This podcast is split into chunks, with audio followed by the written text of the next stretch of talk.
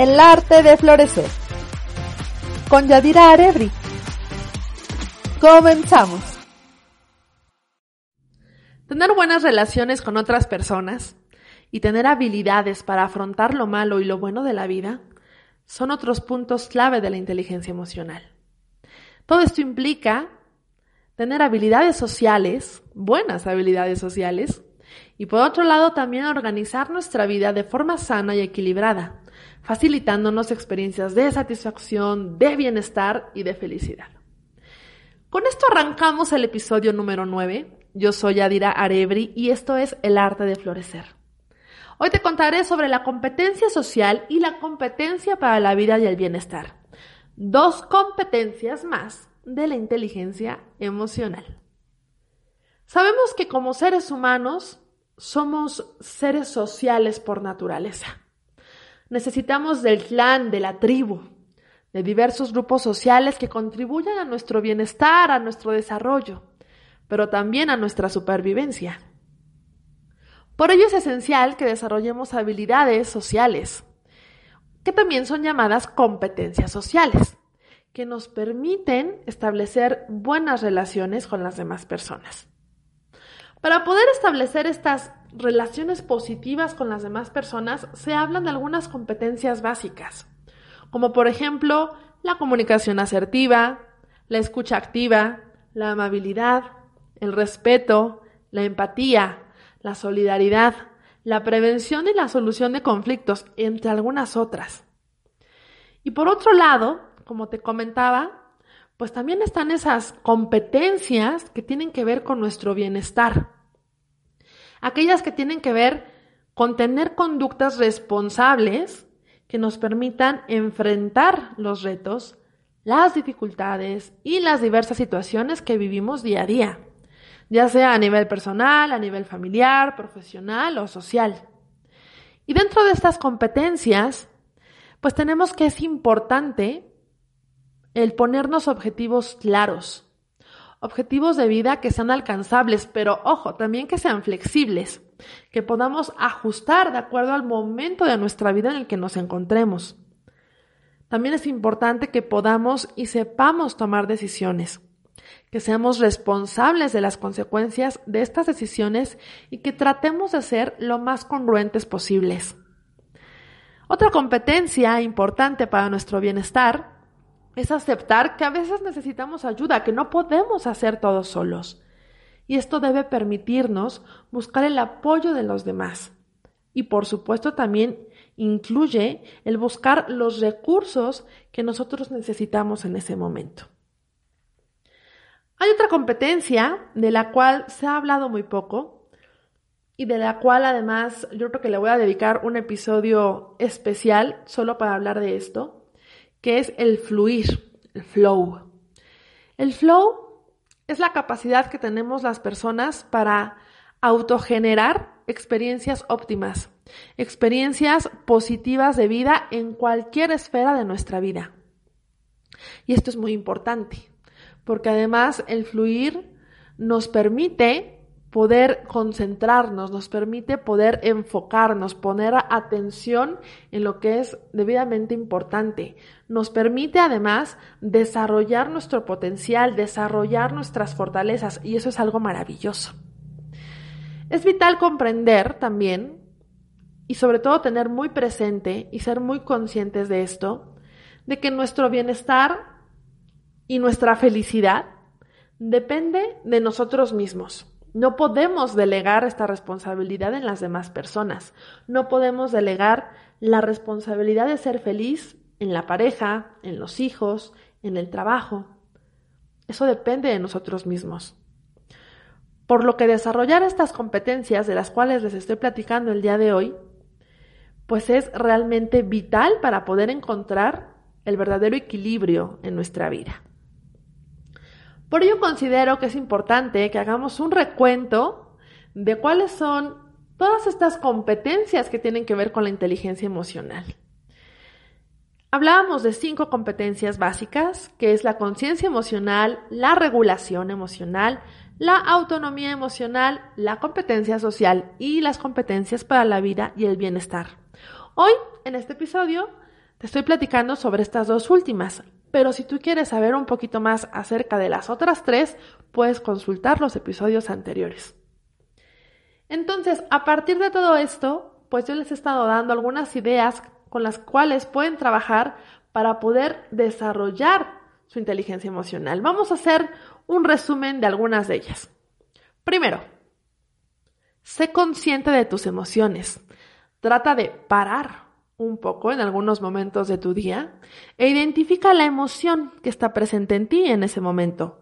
Ponle nombre e identifica lo que estás sintiendo. 2. Enriquece tu vocabulario emocional. El punto anterior puede resultar un poco complicado si no contamos con las palabras o los términos adecuados para definir aquello que estamos sintiendo. Entonces, si tú enriqueces tu vocabulario emocional, podrás dejar de decir me siento raro y entonces vas a poder suplir la palabra raro por aquella otra palabra que realmente refleje tu estado emocional. 3. Desarrolla estrategias de regulación emocional. Busca mejorar tus recursos para manejar mejor tus emociones. Hacerlo de manera apropiada va a aumentar tu sensación de bienestar. Recuerda que aprender a respirar adecuadamente puede ser un buen principio. En el episodio anterior te expliqué la respiración 4x4 como una de las tantas estrategias de regulación emocional. 4. Sé responsable con lo que sientes. Entiende y asume que tus emociones y tus reacciones son tu responsabilidad. Tú decides realmente qué quieres sentir y cómo lo quieres sentir, cómo lo quieres vivir. 5. Sé empática con las demás personas. Ponte en los zapatos de los demás. Esto te va a permitir entenderlas de mejor manera. Además, podrás generar una mejor comunicación con las demás personas y sobre todo podrás enriquecer y fortalecer el vínculo que tengas con ellas.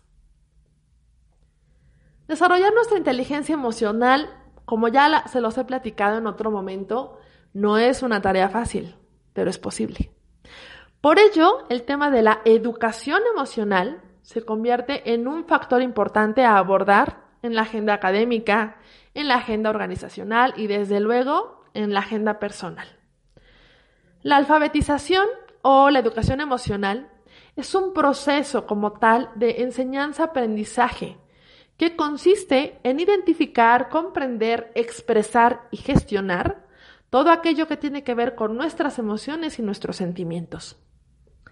El término analfabetización, pues desde luego ha estado relacionado, sobre todo para la mayoría de las personas ajenas al mundo educativo o académico, ha estado relacionado este término solo con la enseñanza y el aprendizaje de competencias específicas básicas, como por ejemplo leer, escribir o realizar determinadas operaciones matemáticas. Sin embargo, la alfabetización es mucho más que esto y abarca todos los ámbitos del conocimiento. Por lo tanto, la educación emocional no puede quedarse fuera.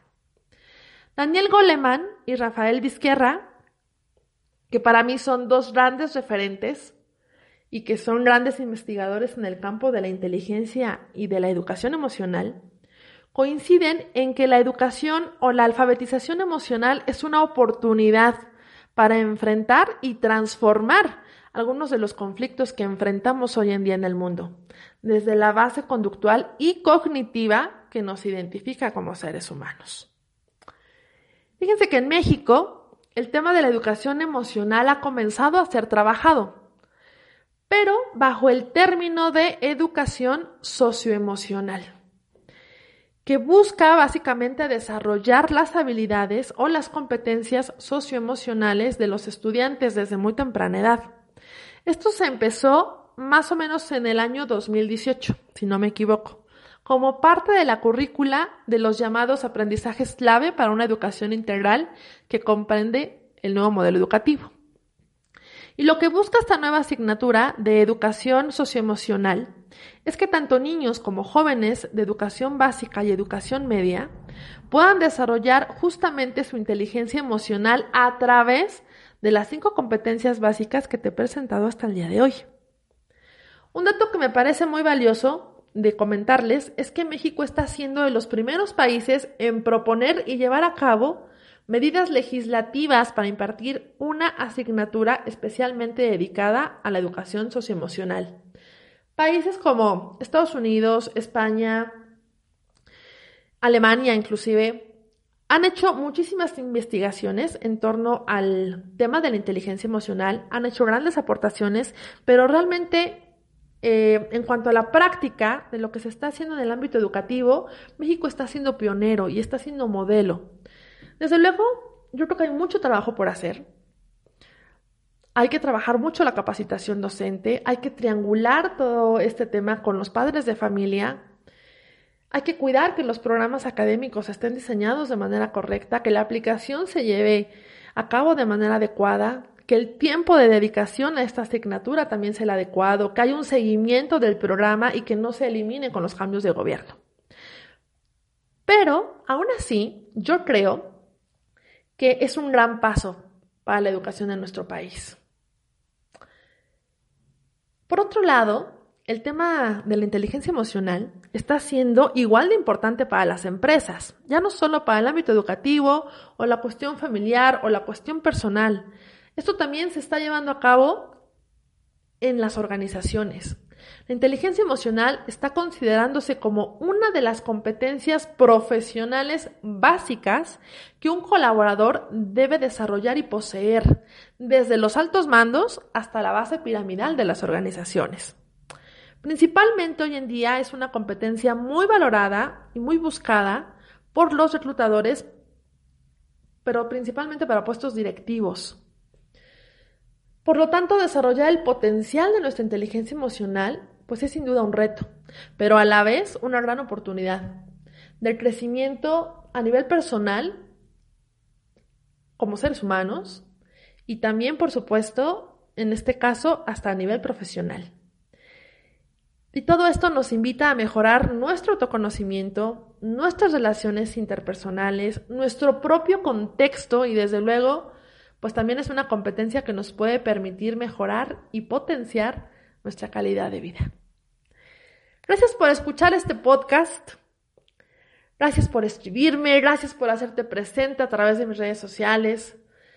Nos estaremos escuchando la próxima semana. Aquí termina el episodio número 9. Recuerda que soy Adira Arebri y que esto es el arte de florecer. Hasta pronto.